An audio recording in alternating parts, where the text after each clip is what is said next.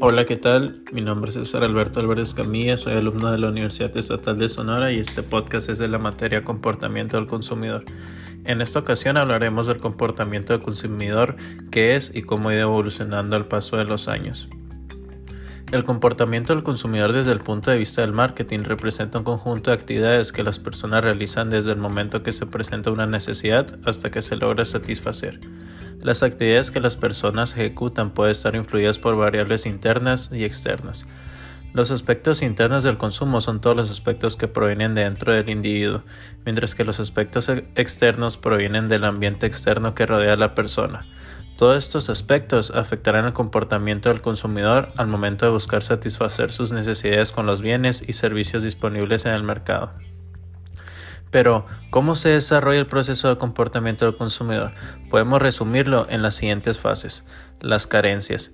El proceso inicia cuando se presenta una carencia, como cuando algo hace falta, por ejemplo, cuando alguien siente hambre, pero no es una hambre intensa. Las necesidades.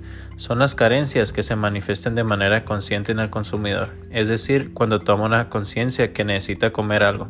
Las necesidades pueden variar según la edad, el estado físico, el clima y muchas otras condiciones que las hacen diferentes. Otra es las motivaciones. Se consideran como los impulsos que hacen que la persona actúe con acciones concretas, tratando de buscar un satisfactor para cubrir la necesidad, como pedirle comida a un amigo o ir a un restaurante a comer. Otra es los deseos. En este paso aparecen los deseos o las diferentes maneras como cada quien quiere cubrir su necesidad. Algo quiere, alguno quiere comer un pastel, otro un taco, otro una pizza y así podemos mencionar una gran cantidad de satisfactores. Otra es el aprendizaje, la manera como la persona aprende a resolver su necesidad está condiciona por su familia, el ambiente social y la cultura. Por ejemplo, si su familia es saludable, preferiría una ensalada a una, una hamburguesa. Si está con amigos, preferiría una pizza a un menú formal de comida. Otra es la actitud. Es la respuesta al consumidor de aceptar un satisfactor o rechazarlo. Si la persona le ofrecen comer carne de perro, según sus costumbres culturales, la prueba o la repugna totalmente.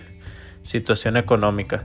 La elección de los bienes y servicios está también determinada por la situación económica de la persona. Puede que desee ir a comer a un hotel 5 estrellas, pero si no tiene suficiente dinero, termina comiendo en un restaurante barato de comida rápida. Otra es el equipamiento comercial. La infraestructura comercial donde queremos cubrir la necesidad también afecta de manera determinante la elección del satisfactor. Si alguien está en un centro comercial y quiere comer pizza, si no hay pizzerías en ese lugar, no puede optar por ese producto. Y por último es la publicidad.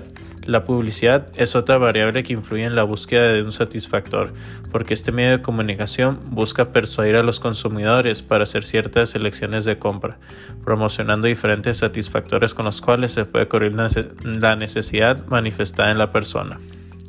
Ahora, al día de hoy, las cosas siguen evolucionando a través de los dispositivos móviles como los smartphones, tablets y consolas que también nos permiten conectarnos a Internet y para el marketing y la publicidad es una excelente forma de vincularnos con los clientes. Anteriormente, los consumidores compraban por impulso y creían ciegamente en los precios que dictaba la empresa, pero ahora eso ha cambiado, debido a que cuentan con mayor información a través de Internet. En esta revolución de información que los clientes se han vuelto expertos y al mismo tiempo exigen una mejor atención, servicios, productos y precios más justos. No están dispuestos a pagar más por lo mismo. También es un consumidor consciente de la tendencia ecológica y buscan los productos, además que satisfagan sus necesidades, sean amigables con el medio ambiente. Aproximadamente el 80% de los consumidores a nivel global realizan una búsqueda en Internet acerca de los productos que se interesa por comprar, revisando las especificaciones, condiciones de compras, garantías, envíos y otras características. Según como la marca la tendencia al consumidor irá evolucionando a través del tiempo, no será tan fácil persuadir con información, por eso la importancia en esta época de llegar al corazón de los consumidores, de generar lealtad a través del servicio que le brindamos y sobre todo de estar al pendiente de sus necesidades, requerimientos y deseos. Podemos concluir afirmando que para el marketing, conocer de manera precisa y clara la forma como el consumidor se comporta es algo muy importante, porque cada consumidor es diferente y las empresas deben buscar satisfacerlos a todos dándole una solución adecuada. También con esto reforzamos la idea de que el marketing no crea necesidades en el consumidor, porque esto sea como una carencia interna, el papel del marketing es generar los mejores satisfactores para cubrir esas necesidades.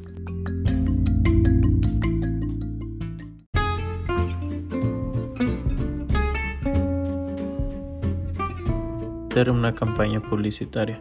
Para hacer una campaña publicitaria solo debemos de seguir seis pasos. 1. Definir los objetivos y los requisitos. En el primer paso, cliente y agencia deben de trabajar juntos para definir cuáles son los objetivos de la campaña. Estas metas tienen que ir en concordancia con todo el plan de marketing de la empresa, así que es muy importante que el cliente facilite toda la información necesaria al respecto. Para saber cómo diseñar buenos objetivos para nuestras campañas publicitarias, podemos acordarnos del acrónimo SMART. S de específicos. Cada objetivo debe referirse a un área concreta. M de measurable, medibles. Es absolutamente fundamental que los objetivos tengan métricas concretas asociadas. A de assignable, con una persona a cargo. Definir claramente quién está a cargo de cada apartado nos podrá marcharse hacia el éxito. R de realistic realísticas. Un error común es fijar los objetivos sin tener en cuenta los recursos y las limitaciones existentes. Puede ser aconsejable fijar diferentes rangos de resultados para los objetivos, por ejemplo, el mínimo, el alcanzable y el ideal. T de time bound, con fecha límite. Un buen objetivo de marketing está fijado en el tiempo, además, Contar con fechas límites ayuda a organizar el trabajo y proporciona motivación para el equipo. Otra conversación que hay que tener con el cliente en este paso es de los requisitos de la campaña, aspectos a incluir o evitar, recursos con los que se cuenta, etc. Segundo paso, redactar el briefing. Después de este diálogo entre agencia y cliente, el siguiente paso es recoger toda la información relevante sobre la campaña en un briefing. Como mínimo, este documento deberá contener los siguientes apartados. Target, a quién se dirige esta campaña. Producto, aquí debe escribirse al detalle el objeto de la campaña ya que se trata del lanzamiento del nuevo producto o servicio o promoción especial. Otro es el estudio de mercado, esto es cómo se enmarca el producto o servicio entre el sector y respecto a la competencia. Timing, las fechas clave de la campaña.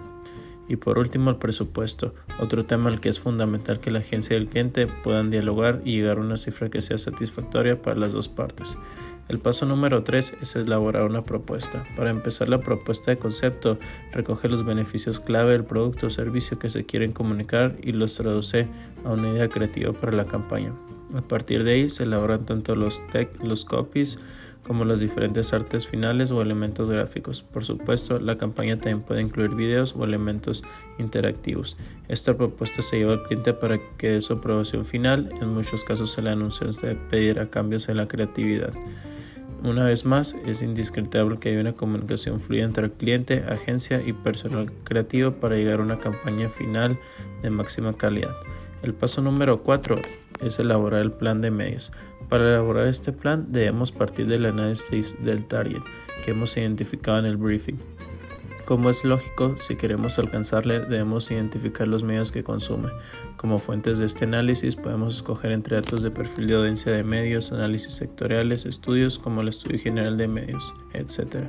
Con estos datos podremos pasar a la selección a seleccionar los medios que forman parte del mix de medios de la campaña. Consideramos aspectos como la penetración del medio, la segmentación geográfica, la periodicidad y los formatos. Dentro de este plan de medios, los canales digitales seguramente ocuparán un lugar destacado o incluso excesivo. Debemos atender a los hábitos digitales de nuestro target. Un aspecto muy importante a tener en cuenta es la adecuación de los mensajes y creatividades a cada uno de los medios.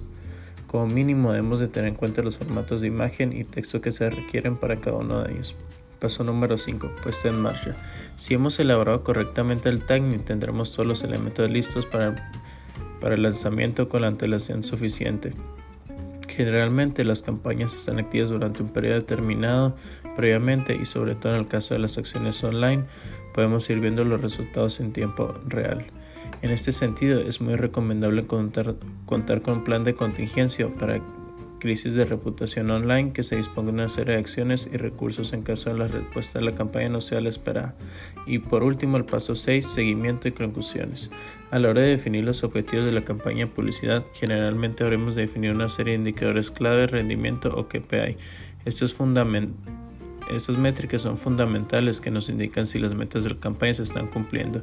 La agencia establecerá una serie de controles periódicos de estos KPI y se los comunicará al cliente en forma de informes. En este caso, se está llegando a los objetivos previstos, será necesario reunirse para ver qué está ocurriendo y si es posible modificar algún aspecto de la campaña.